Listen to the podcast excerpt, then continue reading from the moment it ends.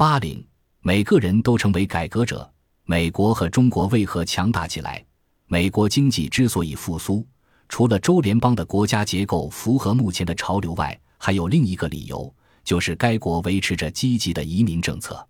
美国的本国产业在二十年前曾因衰退致使失业率达到近百分之十，但即便每年都接受一百万人的移民，现在却仍和日本差不多。将失业率维持在百分之四至百分之五的程度，这代表美国创造就业机会的能力很强。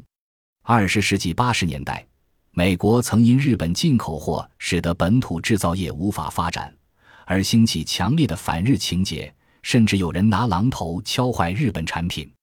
我自己也曾在美国的餐厅遭遇过这里没有位子给日本人做的恶劣对待。然而。里根革命彻底实施的法规松绑与市场开放改变了美国，而在进入二十世纪九十年代后带来繁荣。美国是全球最懂得借别人的力量发展本国经济的国家，它从全球集合了人才、物资与资金，让自己的国家繁荣。在体育领域，全球各国的明星选手都会集合到 NBA 或大联盟；电影领域也是如此。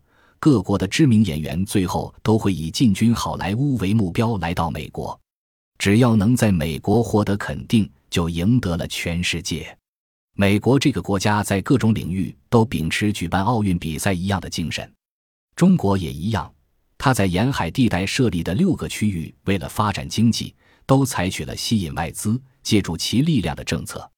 在无国界经济的时代中，这种借力使力的策略。正是一条迈向繁荣的道路。我除了每年在日本出版几本书外，也将作品改写为英文后在美国出版。只要书在美国出版，就会被翻译成十多种语言出版。所以我的无国界理论或区域国家论等，可以让全球人士都知道。即便我的演讲费用一小时要加五万美元，全球的邀请还是源源不断。即使在墨西哥或土耳其，也有三千人来听我演讲。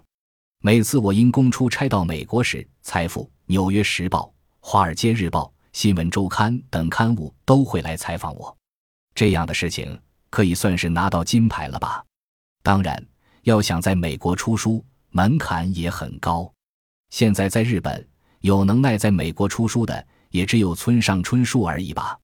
无论在经济学或在信息科学领域。全球的优秀人才全都会前往美国的大学学习，在管理领域中，除我之外的演讲者大多都是美国人。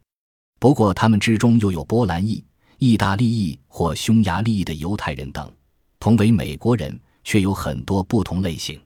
吸引这样的一群人相互切磋琢磨，是美国的过人之处。我从二十五岁起，在美国这个竞争社会中待了三十七年。实在很想把那里的严酷告诉现在的年轻人。我之所以不止在日本出书，也在全球出书、巡回演讲，是因为我认为，只有把自己放逐到批判的漩涡之中，以不能输的精神奋战，才能持续磨练自己。一个国家若没有几十人甚至几百人承受得住这样的磨练的话，实在很难赢得世界的尊重。